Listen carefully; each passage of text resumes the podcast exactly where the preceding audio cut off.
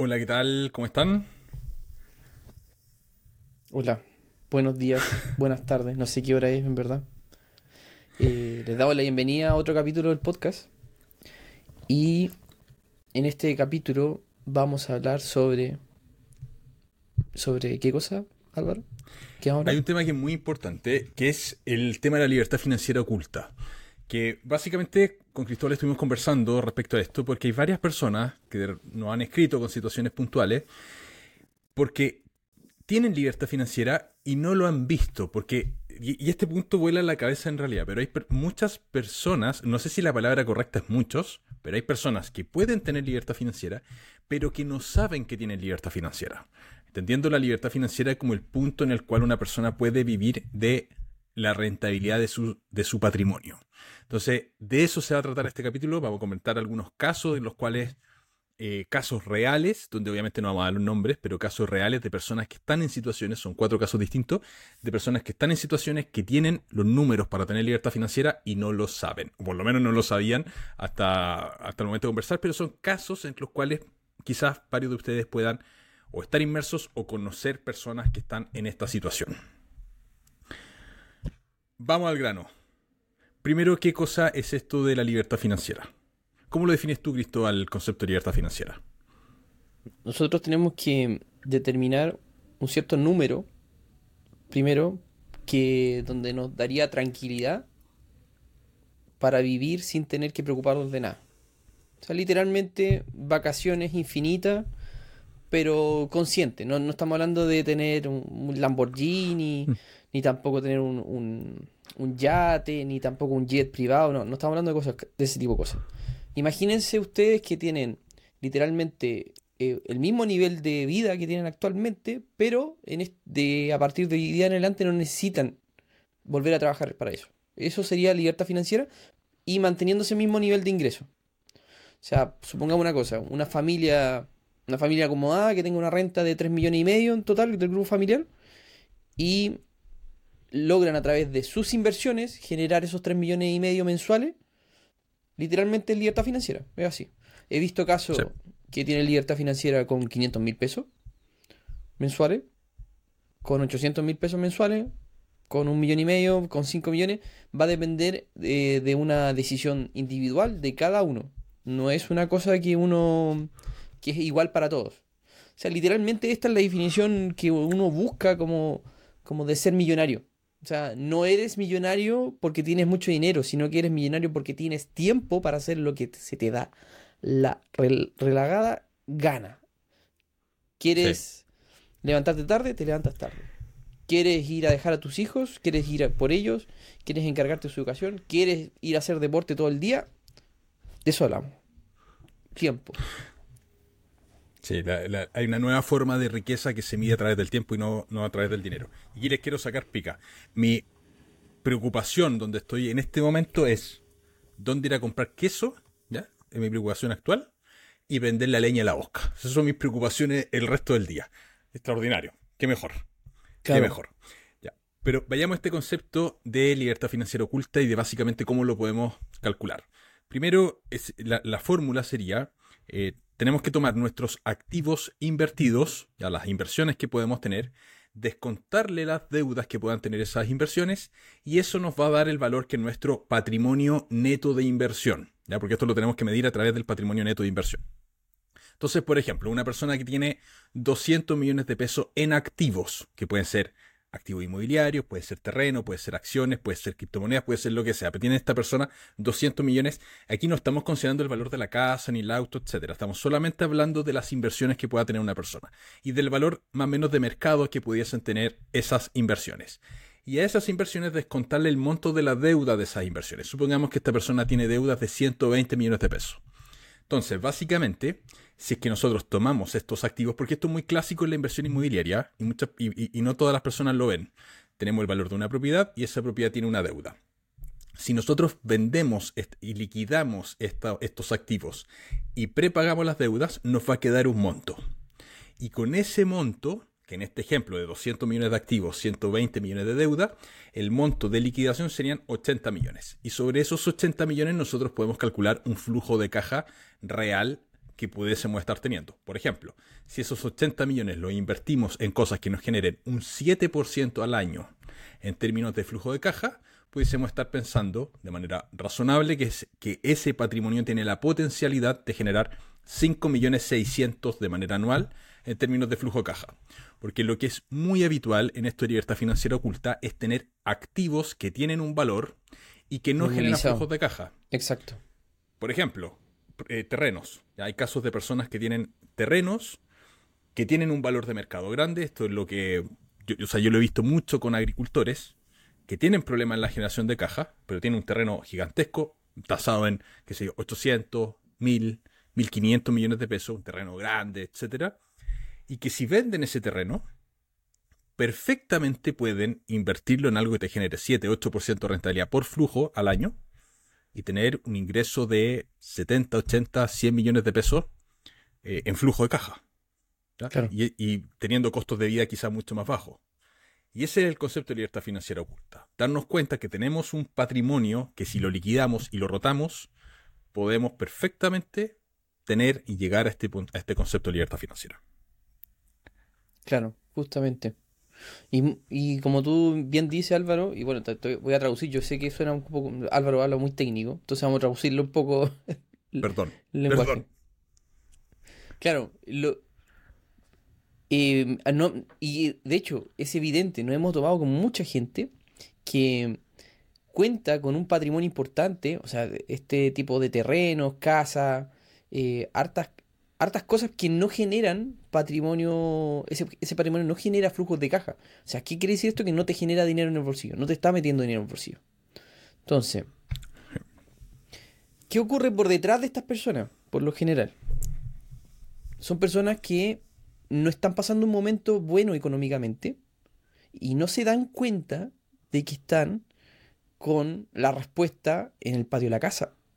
Literalmente, literalmente, eh, la respuesta está en el patio de la casa, las soluciones. Literalmente. Eso sí, ¿qué, cosas tendríamos que hacer nosotros, Álvaro? Imagínate que tú tenías una, tremenda propiedad, no tenés conocimiento financiero, porque, porque ese es el problema realmente que, ocurre detrás. No tienes conocimiento financiero y eh, tienes la solución en el patio de tu casa. ¿Qué le recomendaríamos a esas personas? Yo creo que, yo creo que es súper difícil ese caso, porque es el caso más habitual. Porque, a ver, si una persona estuvo, por ejemplo, que, era el caso uno de una persona que tenía un terreno muy grande, em, y básicamente tenía los números, ya, imaginemos que esta persona necesitaba 3, 4 millones de pesos mensuales, y tenía los números suficientes en su patrimonio para vendiendo ese activo e invertirlo, llevar a 8, 9 millones de pesos o 6, 7 millones de pesos mensuales de ingresos haciendo la rotación de activos. Ahora, ¿dónde está el problema? Que si tú le dices a una persona que no tiene conocimiento y no tiene experiencia haciéndolo, le dice, mira, vende este, este activo que tú tienes, inviértelo en esto que no conoces y vas a tener libertad financiera, eso no lo va a hacer. Porque estaría deshaciéndose de algo que conoce para invertir en algo completamente desconocido. Entonces, esa parte eh, es súper compleja. Entonces lo que yo le diría a esa persona es, empieza a conocer este mundo, empieza a conocerlo. No puedes vender ese activo al tiro, porque si lo vendes al tiro y lo inviertes en algo que no conoces puede ser un desastre. Entonces empieza a conocer este mundo de a poco. Eh, a mí me gustan mucho las acciones dividenderas, también puede ser temas de propiedades que esté generando renta, pero eh, empieza a conocer este mundo de a poco y cuando ya te sientas con la confianza y con la seguridad y veas las distintas variables que hay, poder evaluar en ese momento si se toma una decisión de liquidar parte de este patrimonio que no genera flujo e invertirlo en esto que sí genera flujo. Pero el, conocer cómo funciona es fundamental. Es fundamental. Ese sería, a mi gusto, el paso uno. A mí pasa el, el tema, retomamos nuevamente el tema del, del, de los abdominales financieros con esto. Porque resulta que si tú no has ido nunca al gimnasio y te ponías a levantar pesas, mm. eh, pesas de 100 kilos, lógicamente te vas a lesionar. Y acá pasa exactamente lo mismo. O sea, si tú te, de la noche a la mañana tú vendes una, un terreno o una propiedad en particular y te ves con una cantidad gigante de dinero, estamos hablando de 200 millones, 300 millones de pesos, porque pasa, estas cosas pasan, sobre todo cuando tú empiezas a invertir muy temprano. De, de la noche a la mañana, en un momento te ves con una cantidad gigante de dinero y no tienes idea de qué hacer con esa plata. Entonces, para evitar esos problemas, nosotros tenemos que empezar a ir al gimnasio desde temprano. Porque es lo mismo como que si te pasaron una pesa de 100 kilos de la noche a la mañana, toma, levántala. Mm. Exactamente lo mismo. Entonces tenemos que empezar a ir al gimnasio antes y lo recomendado acá es empezar a hacer inversiones pequeñas. O sea, no se estresen con invertir 15 millones de pesos, 5 millones de pesos comprando acciones. No, 30 lucas mensuales, algo que no te duela. Algo simple, acostúmbrate lo alto y bajo de las inversiones del mercado accionario. Invierte en propiedades, familiarízate con la inversión en propiedades. Métete con propiedades chicas, po. Pónete 80 millones, no te pongáis con unas cuestiones gigantes, po. Cosa que te familiarice y ve si realmente te gusta. Y una vez que un instrumento te es más familiar que el otro, te sientes más cómodo con, ese, te lanzáis de lleno. Claro, o sea, tiene que haber una curva gradual en este, en este proceso. Bueno, muchos saben que yo soy agrónomo de profesión, trabajé 10 años en una escuela de agronomía y me tocó ver una cantidad de casos tremendos de, primero, agricultores que tenían terreno importante y tenía esta valorización y tenía libertad financiera teniendo siempre problemas de caja. Y segundo, hijos que heredaban terrenos. Y que ellos decían, aquí qué diablo hago con este terreno. Y no querían estar en el, o no querían administrar el negocio del campo, y no sabían qué hacer con ese capital. Entonces, en general, el, ir partiendo de a poquitito en el mercado financiero puede, puede ser una solución en algunos casos. Y ese caso, muy, insisto en este punto, es muy típico y no, no lo vemos de personas que puedan tener terrenos que valen un montón. Sí, es muy común. Y, te digo, yo he escuchado, yo me he puesto a hablar con mucha gente, te prometo, mm. que me dice, no, necesito generar más lucas, no me alcanza la plata que estoy, que tengo en la eh, con el sueldo. Y por detrás tienen un patrimonio importante y no se dan cuenta. Y es tan sencillo con poner, con tirar línea y empezar a ver cómo rinde ese patrimonio y calculas el 7% del de, de, ese patrimonio neto y vas a dar cuenta de que esos son los ingresos que debería, no lo que te está generando, debería generar ese patrimonio si estuviera líquido. El 7%. Exactamente. A ver, hagamos un ejemplo. Hagamos un ejemplo. Ya, por ejemplo, eh, sí, vamos a sacar la casa. Clásico. La casa, ya. Celular, calculadora. Ya, la casa. Entonces, la casa, em, a ver, hagámoslo el ejemplo al revés. Una persona que necesite 2 millones y medio mensual. Ya, 2 millones y medio mensual. 2 millones y, medio mensual. Entonces, 2 millones y medio por 12 son 30. 30 millones de pesos al año. 30. Esos 30 millones de pesos al año, lo estoy sacando la calculadora, si lo dividimos en la tasa de rentabilidad por flujo, que en este ejemplo lo vamos a establecer en un 7%, básicamente necesitaríamos tener 428 millones y medio invertidos al que generen un 7% en términos de flujo de caja y te estarían entregando 30 millones de pesos al año. De nuevo, de nuevo. Son 30 millones por... 30 millones anuales de costo. Sí. 30 millones dividido en la tasa de rentabilidad, que sería de rentabilidad por flujo, que en este ejemplo es un 30 7%. Millones, 30 millones. Dividido en 0,07. 0, ojo, si es 7%, 0,0 7. Y eso te va a dar el En su defecto, si no lo quieren hacer, si, no, si les cuesta más entender eso, 30 millones dividido 7 por 100. Así también les va a dar el número, por si acaso. Así tienen el son las dos formas de, claro. de hacerlo.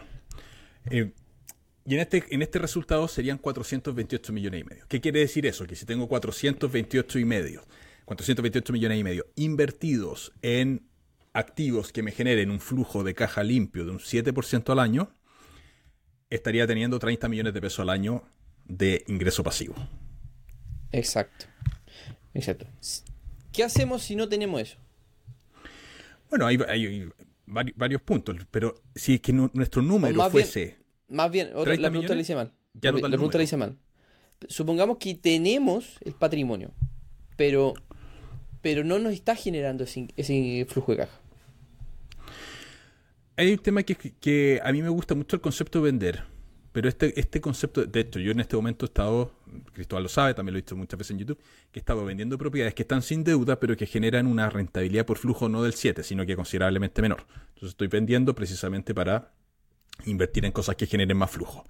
Eh, entonces, para mí lo natural sería vender, si estamos en, esa situación. Ahora, si tenemos activos que tienen ese valor, eh, pero que no están generando el 7%, que no están generando un valor intermedio, bueno, pudiésemos seguir en la misma línea como estamos y aumentando el número. ¿ya? Aumentando el número que estamos buscando, determinando una rentabilidad por flujo más baja. Por ejemplo, un 4% o un 5%. ¿ya? Lo importante es tener más o menos la noción del número. ¿Qué número necesito tener en inversiones que me puedan generar a una tasa razonable en términos de flujo caja un ingreso tal que me permita pasar ya sea los costos totales de ida o los costos parciales de ida tipo costo fijo. Ojo que esta, esta forma de invertir es literalmente, nosotros nos podemos ir al Himalaya un año sin internet, sin nada, nos, internamos en un templo y al año siguiente nuestra cuenta va a tener 30 millones más. Sí. Es así. Entonces, no es, es un ingreso 100% pasivo esta, esta forma de invertir. Pero tenemos que considerar de que puede que existan, por ejemplo, yo, yo he escuchado también a algunas personas que son emprendedores y claro, no pueden abandonar su negocio porque, porque deja de rendir lucas. Es que no es pasivo el, emprendimiento. Eh, ahí no sería un ingreso pasivo. lamentablemente no sería un ingreso pasivo. Entonces, por eso tenemos que considerar también y castigar, castigar también de, de cierta manera los negocios en donde nosotros tenemos que invertir nuestro tiempo o cualquier actividad donde nosotros tengamos que invertir nuestro tiempo que está dentro de nuestro patrimonio. Claro. Por ejemplo, por ejemplo, les voy a dar un ejemplo. Por ejemplo, YouTube a nosotros nos, da una cierta cantidad, un ingreso mensual, no es tanta platita, pero, pero es considerable también para eh, nosotros vivir. ¿Cachai? Y mm, por los ingresos publicitarios. Pero ese dinero depende eh, exclusivamente si nosotros seguimos creando contenido. Porque si dejamos de crear contenido, el YouTube no nos va a premiar el algoritmo, no, no va a seguir publicando nuestros vídeos, lamentablemente. Entonces, esto tiene que tener un castigo, este, porque parte va a ser el canal de YouTube. Yo, siempre hablamos con él, esto forma parte de nuestro patrimonio. Lamentablemente, no, lamentablemente tiene, tiene, también es una fuente de trabajo, por lo que también tenemos que castigar este, este patrimonio. Y pasa exactamente con cualquier negocio que ustedes piensen, cualquier negocio que ustedes desarrollen, es un patrimonio que tenemos que castigar, cualquier cosa que ustedes creen. Sí, eso, eso es súper importante. Y además viene el, otro punto, que es, que bien relevante, que es eh, si, tenemos, si tengo un activo, ya no un activo que tenga que estar trabajando, ya una inversión tipo terreno, que tiene un valor de mercado de X. Bueno, la pregunta es, ¿voy a vender ese valor de ese terreno a ese valor de mercado o lo voy a vender más barato? Lo pasa con las propiedades. Las propiedades pueden tener un valor de mercado, voy a inventar, 3.600, 3.700, 5.000, da lo mismo, hay un valor de mercado de X cantidad de UEFs. La pregunta es, ¿voy a venderlo ese valor de mercado? Quizás sí, quizás no. ¿Va a ser fácil la venta? Y ahí depende mucho, por ejemplo, la macroeconomía en el fondo. No, pero depende también de tu situación, tu, situación económica y emocional que, que tú tienes por detrás. Sí, claro. Porque claro, si tú estás teniendo problemas que son emocional en donde ya te está costando dormir por, un, por algún problema en particular que te está generando alguna deuda, algún tema en particular, y más encima tienes este patrimonio importante, tal vez es mejor liquidarlo y solucionar ese problema. Y se acabó el problema, se acabó todo y podéis dormir tranquilo. Entonces hay que ponerle también un peso emocional, eh, un, un precio que te genere tranquilidad. O sea, si estáis teniendo un patrimonio, pensamos en una propiedad grande un terreno. Puede ser un terreno de 500 millones. Y ese terreno de 500 millones, eh, si tú lo ponías a la venta de 500 millones, ya sabemos que las condiciones económicas no están adecuadas para que alguien venga y te ponga 500 millones arriba de la mesa. No, pero quizás si lo ponía en 400, va a llegar alguien. ¿Te va a costar 100 millones esa tranquilidad? Sí, te va a costar 100 millones, pero ese precio lo vaya a pagar para que tú estés tranquilo. Y vaya a poder dormir tranquilo. Es una decisión súper personal de cada uno. La idea es que nadie se sienta presionado por tomar una decisión de este tipo y cada uno tiene que evaluarlo. Lógicamente, nosotros siempre, siempre invertimos desde el punto de vista de, la búsqueda de la felicidad. O sea, no tiene sentido estar metido en un negocio, no tiene sentido estar metido en una inversión que, donde no te haga feliz, donde tú no te sientas contento ni te sientas cómodo con eso. Entonces siempre piensen en eso, en ese detalle. Sí, lo que hablamos muchas veces de la rentabilidad mental. O rentabilidad espiritual, no sé el nombre que quieran, pero Pero eso no se mide en el Excel, esa rentabilidad. No, no se puede, no se puede medir, pero no se- hay, hay muchas cosas que no se pueden medir. O sea, es, es como calcular el interés compuesto de hacer deporte. Tampoco, Claro. tampoco lo voy a medir. No, Claro. no, no Mira. lo voy a medir. Te cuento el caso 2. De una persona que tiene 48 años, que tiene 7 departamentos. Esta persona empezó a invertir a los eh, 36, 37 años. Actualmente está con 7. Todos los departamentos están con crédito hipotecario. Tiene flujos neteados o parcialmente negativos aplicando el valor de las contribuciones. Pero el valor de... la, amortización que han tenido esos departamentos es importante. Entonces, básicamente está en la situación, si, si es que vende tres o cuatro departamentos, queda con los otros tres o cuatro prepagados. Si vende, de esto el cálculo era, pues lo revisamos hace poquito, si vendía cuatro departamentos, podía prepagar la deuda total de los tres que quedaban, de liberar completamente los arriendos y iba a quedar con un saldo también para invertir, por ejemplo, en acciones. Entonces, ese es un caso de libertad financiera oculta, porque esta persona actualmente no puede vivir de los departamentos que tiene. De los siete departamentos que tiene, su flujo está neteado. Pero era tan simple como, ok, valor de mercado de estas propiedades son tanto. La deuda que tenía de las propiedades era X valor. Si vende departamentos, naturalmente el paso uno es prepagar la deuda. Es el paso uno, de hecho, cuando hay deuda hipotecaria y se vende una propiedad, el banco se paga primero y el sobrante te lo entregan a ti. No es que a ti te entreguen el total de la plata y tú vas al banco a pagar. No, el banco se paga primero y lo que te sobra a ti. Y con ese dinero que sobraba, se, pag- se prepagaban los otros créditos hipotecarios y ahí iba a tener tres departamentos limpios, generando flujos de caja limpios, y tenía una renta, lo, lo habíamos calculado solamente con los departamentos de 2 millones de pesos, y técnicamente esos 2 millones de pesos eran el costo de vida que tenía esta persona, descontando las deudas. Ese caso te- puntual de libertad y- financiera oculta. Y te, y te, te apuesto que se sorprendió. Se sorprendió. No, no. De hecho, su problema era que él estaba complicado emocionalmente porque tenía mucho trabajo, eh, porque de repente se le iban algunos arrendatarios y lo pasaba mal por- porque se le iban los arrendatarios, porque tenía que estar pagando muchas contribuciones y él estaba saturado del trabajo. Y eso era lo principal. En su trabajo él estaba saturado. Entonces, Entonces, y- nos y juntamos. claro, ¿qué, qué te dijo finalmente? Eh, ¿Llega a dejar la vega después de eso? Sí, él, se- él dijo, porque claro, el- mi diagnóstico siempre al principio, y aquí yo cometo el error de decir, no, no, no, es que en acciones te va a generar más. Porque claro, lo- la rentabilidad que tenía esos departamentos era más o menos del Sí. 3%. Entonces yo le decía, mira, si agarramos toda esta plata y la metemos en el CFM Divo, por ejemplo, un ETF chileno que... Y tiene mucha liquidez también, entonces no, Y te- que, no claro. tenías ese problema. Claro, y que tiene una rentabilidad, no sé, pues dependiendo del precio de compra, 7, 8%. 8,8 Entonces, lo- naturalmente- lo último que vi. Esto está bueno. Naturalmente dije, bueno, si vendemos todos los departamentos con todo el saldo que queda, se lleva más o menos como 4, por- 4 millones mensuales. Pero él quería invertir ahí, pero quería tener las propiedades, que obviamente es válido. Sí, Entonces, ac- acto seguido fue, ok, ¿qué pasa si vendemos estas propiedades de acá? Quizá esperemos una mejor condición de mercado para vender esas propiedades y prepagamos la deuda. ¿Cuál sería la situación? Hicimos el cálculo, vimos en cuánto se tenían que vender las propiedades, como mínimo, para prepagar la deuda y que quedase, que quedase un buen saldo al final. eh, y está en proceso de vender propiedades. Y ya Y me contó ¿Ya? que tiene una, una promesa de compraventa porque esta sesión que tuve con esta persona fue hace unos seis meses atrás más o menos, cuatro meses atrás y entre... en- porque tampoco es como, ah, listo, tomo la decisión al tiro, ¿no? Claro. Empezó de a poquitito, lo quedó No, masticando. es lento, a lo- es lento. Puede Sí. tomar un Al- año, dos años incluso, hacer esa transformación. No, pero más allá de la transformación es tomar la decisión, Claro. porque Ahora, es un cambio de paradigma. ta- tampoco es que, que se, se pueda tirar la- a la piscina de una. Podría haber- puede vender una propiedad y con esa propiedad, puede ser la propiedad que tenga más, más amortizada la deuda. Puedes vender esa propiedad, agarra ese dinero, porque te va a dejar mucho más dinero que las otras, y con ese mismo dinero puedes prepagar una parte de cada una de las propiedades. Solamente También. una parte, no, no, no puede ser todo.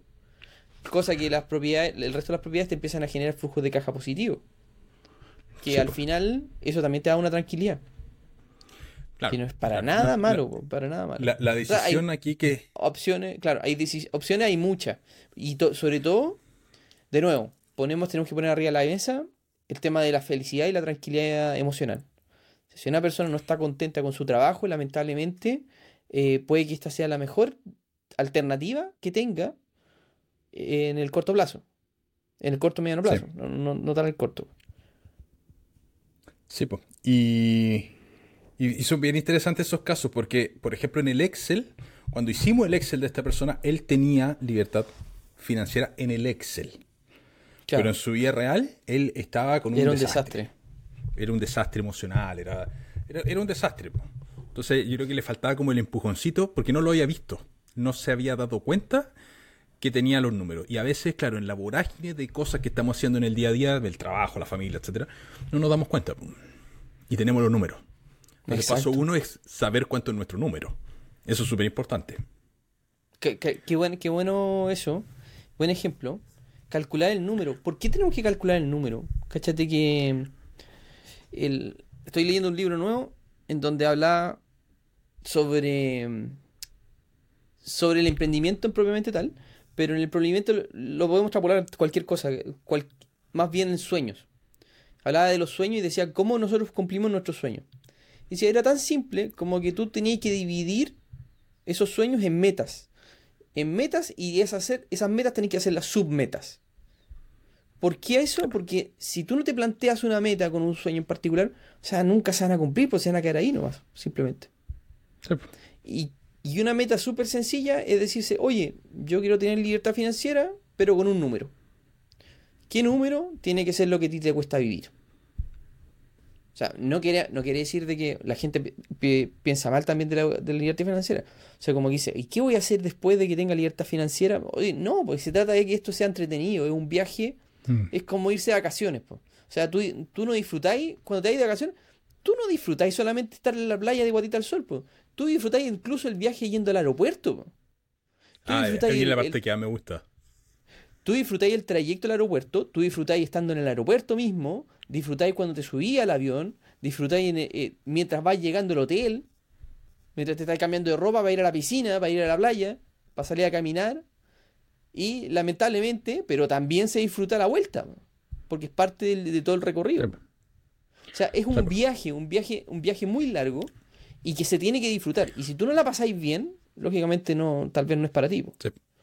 Bueno, ahí hay unas derivadas de esto, que es eh, porque una cosa es mi ingreso presente, el ingreso que me cuesta, el ingreso que tengo que me permite pagar mi costo de vida, y otra cosa es tener la libertad financiera con el ingreso ideal que yo tengo, que quiera tener.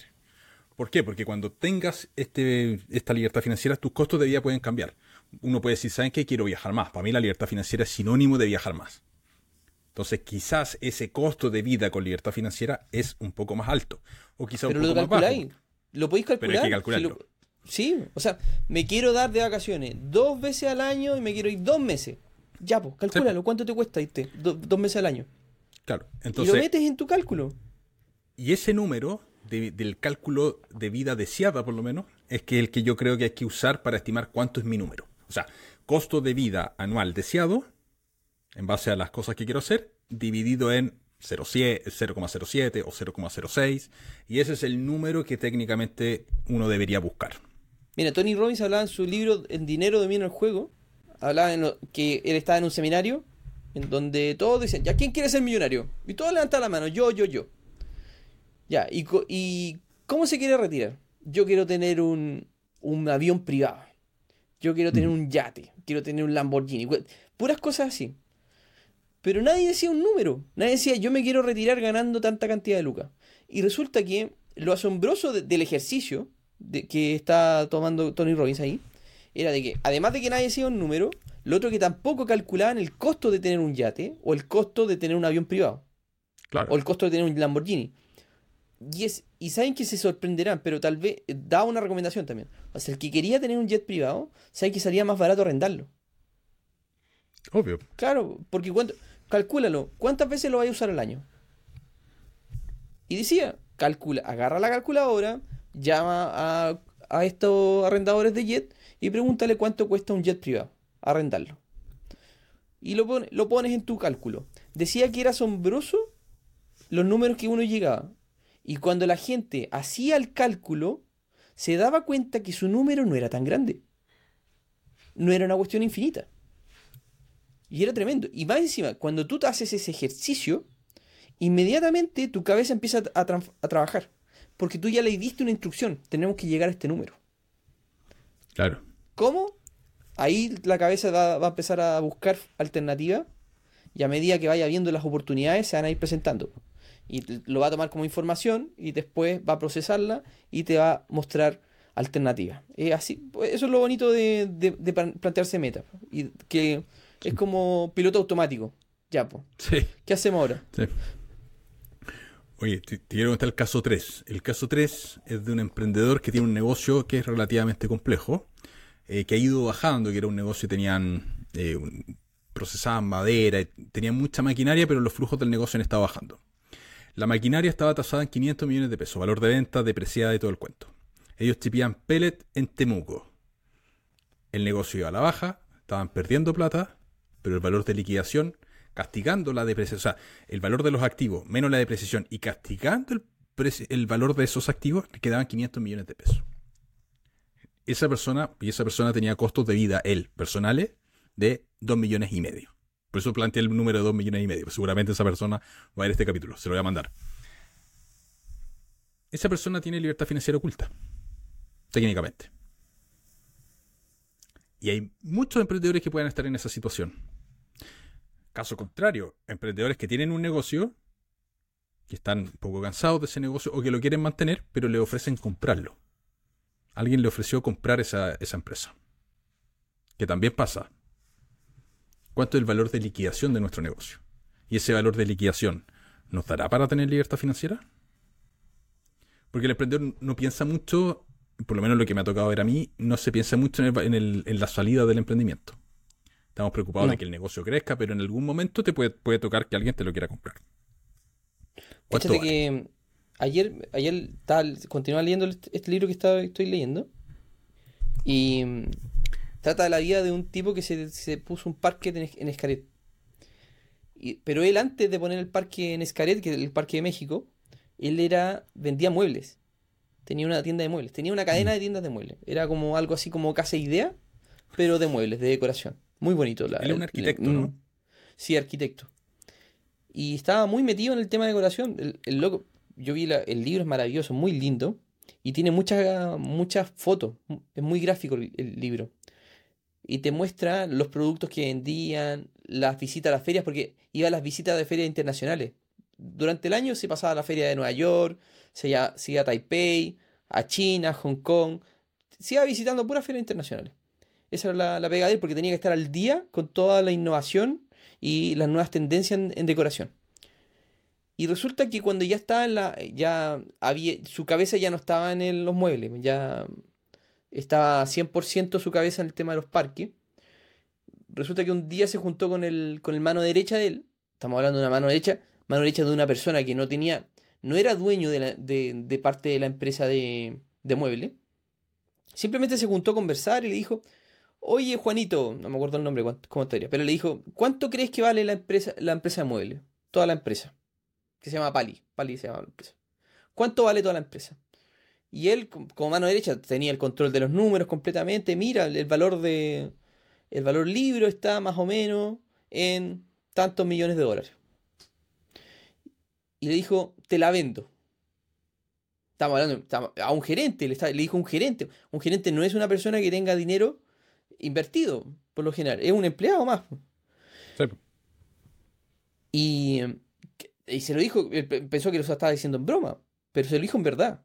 Te la vendo. Y, pero ¿cómo te voy a pagar si yo no tengo tanta plata? Imposible, si yo he sido un empleado tuyo toda esta vida. Y dijo, págamelo en cuotas. po". Pero ¿cómo te lo voy a pagar en cuotas si no puedo pedir un préstamo? Con los flujos. Con los flujos de la empresa. ¿Y sabéis que se lo compró? Se lo compró. Y fue increíble porque el loco se demoró cuatro años en pagarle. Cuatro años. Y, Claro. y, claro, era una persona tan de confianza que había trabajado tan de la mano con él que le cedió toda la empresa a cambio y le dijo literalmente anda generando lucas, ya tenía un negocio que está funcionando, genera lucas y me lo vais pagando. ¿Cómo voy a salir para Sí. atrás con eso? Con ese tipo de negocio. Y claro, como su cabeza ya no estaba en el negocio, y se quería dedicar a otra cosa, se salió. ¿Qué mejor? Y, y eso- que Y es una salida que uno no considera. Exactamente. Y eso puede ser mucha plata. ¿eh? Eh, Sí. Y eso puede generarte libertad financiera oculta también. O sea, También podemos estar en la situación libertad. de tener libertad financiera, financiera Exacto. oculta.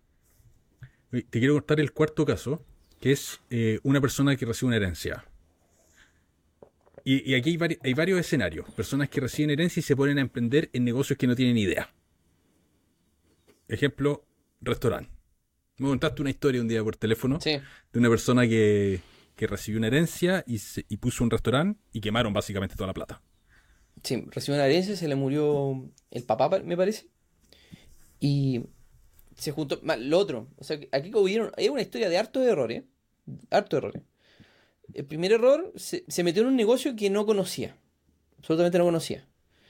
Y mm, siempre, como recomendación, si ustedes se van a meter en un negocio, primero no jueguen con toda la plata que le tienen que, que les cuesta vivir.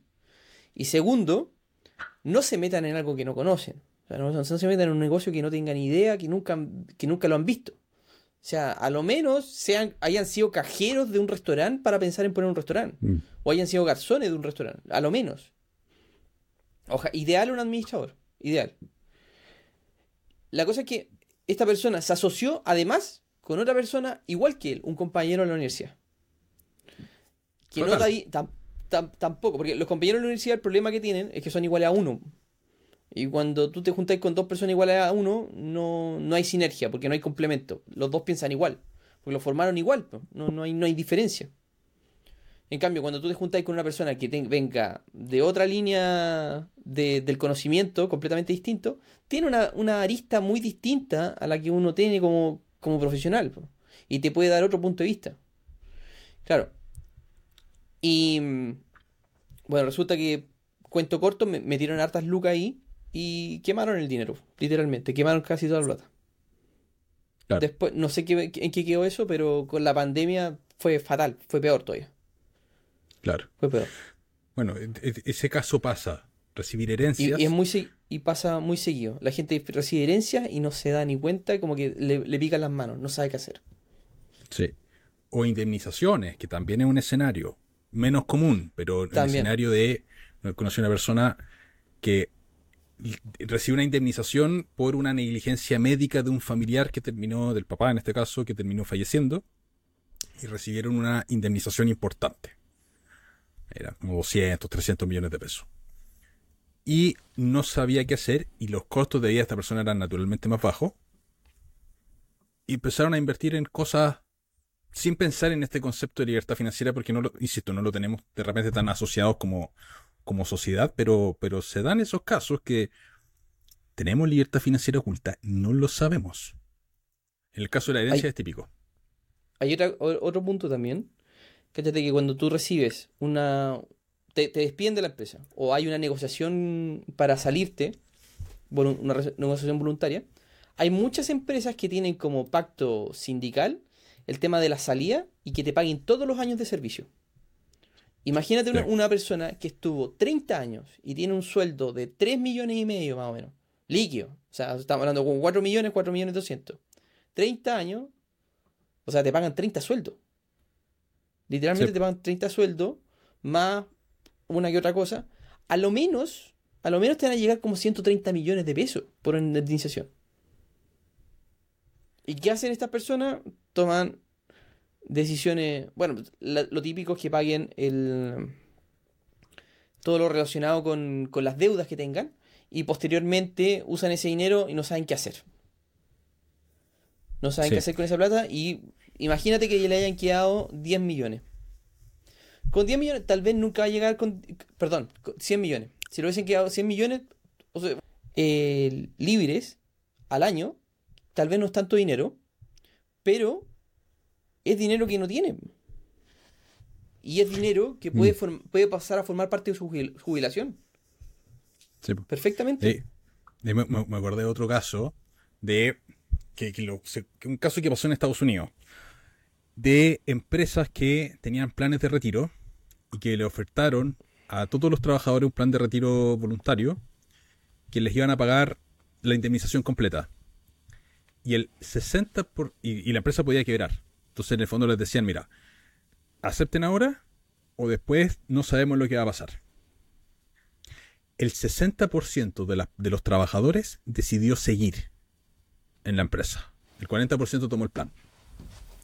De los que tenían tope, de los que tenían el- la máxima indemnización.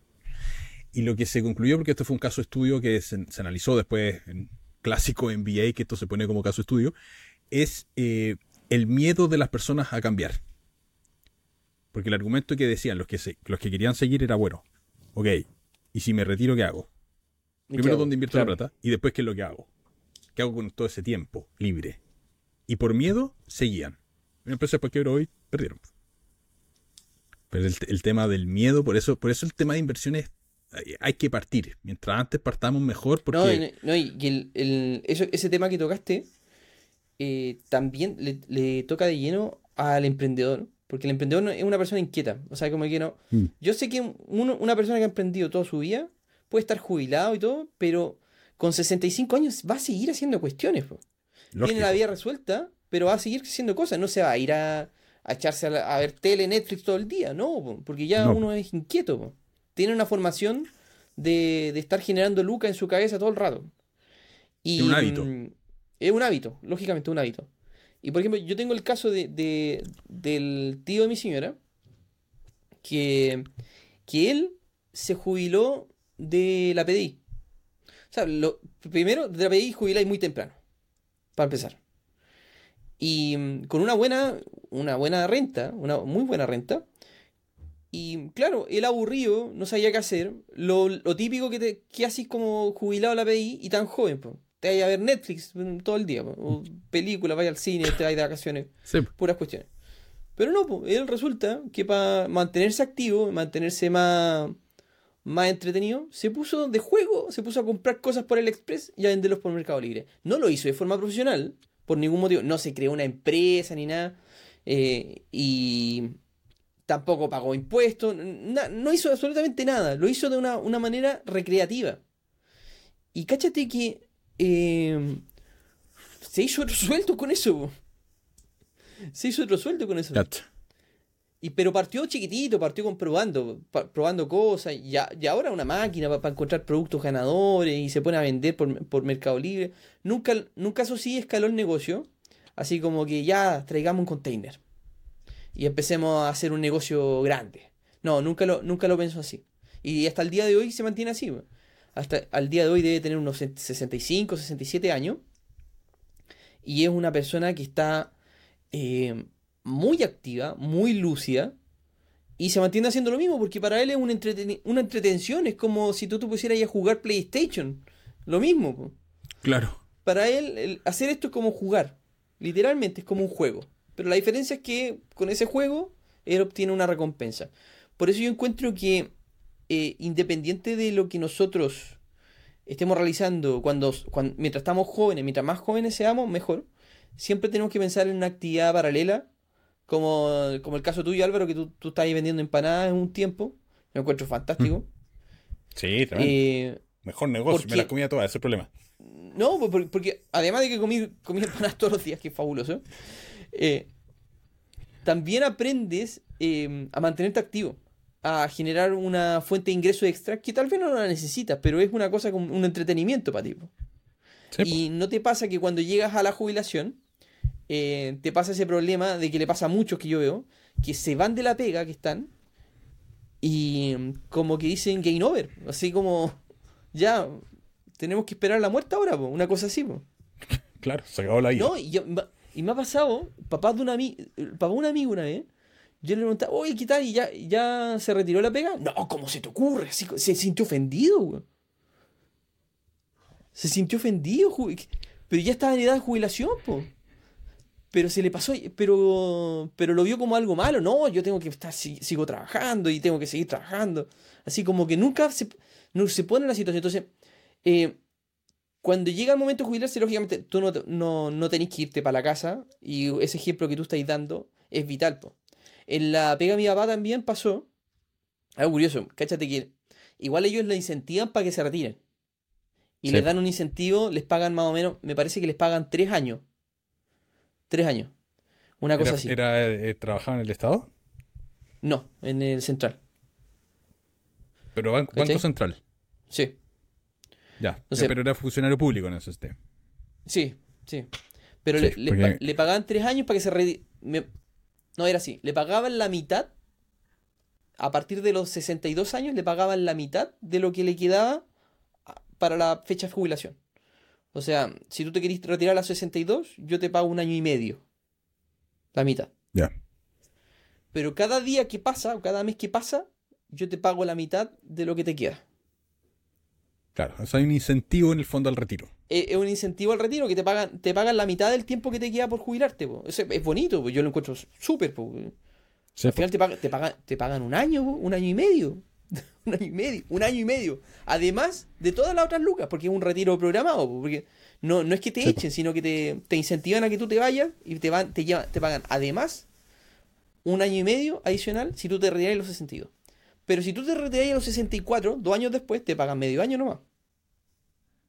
Sí, y creería- creerás, a mi papá me dijo que estaba dudando de tomarlo. Estuvo dudando mucho tiempo. Yo, yo le dije, papá, pero ¿cómo se te ocurre dudar de esa cuestión? Si vaya a hacer ot- otras cosas, se te va a ocurrir algo que hacer. po". No, pero ¿qué voy a hacer? Y toda la cuestión ahora. Y, y hay harta gente que no lo toma, me dice. Mucha gente Sí, que no lo po. toma. En el servicio público es clásico de dar los incentivos al retiro. Eh, porque claro, el profesional que lleva más tiempo trabajando, la persona que lleva más tiempo trabajando es más caro. Claro, Entonces te dan, esto, te dan estos incentivos para, para salir. Y hay muchos que es un tema no tomarlo. Las razones que están detrás de por qué no se toma. Claro, en fin. y, y lo, lo otro es que tampoco le, le dan, le dan el precio a su tiempo. Yo creo que va por ahí. O sea, si tú te ponías, si tú te sentás y realmente le ponís precio a tu tiempo, o sea, ¿alguien ha calculado cuánto le cuesta ver una película de Netflix? O sea, yo la otra vez la calculé, cuánto me costaba ver una película de Netflix. Y, um, y era un número increíble, pues era, era- y si, si sumáis tres películas, lógicamente es una, es atroci- es una atrocidad, po. Pero Sí, po. pero alguien te piensa que alguien te contrata para ocupar tu tiempo libre, tu tiempo de, de libertad, para que trabajes para él. po. Y a cambio de una Claro. cifra, si es lo mismo, pero a cambio de eso tú, tú- tú te vayas a ver una película en Netflix. Es cosa de eso, ¿no? Entonces, llega un momento en donde eh, tú valoras mucho más estar viendo esa película de Netflix con tu familia, con tu hija al lado, que estar trabajando para otra persona. Exactamente. Exactamente.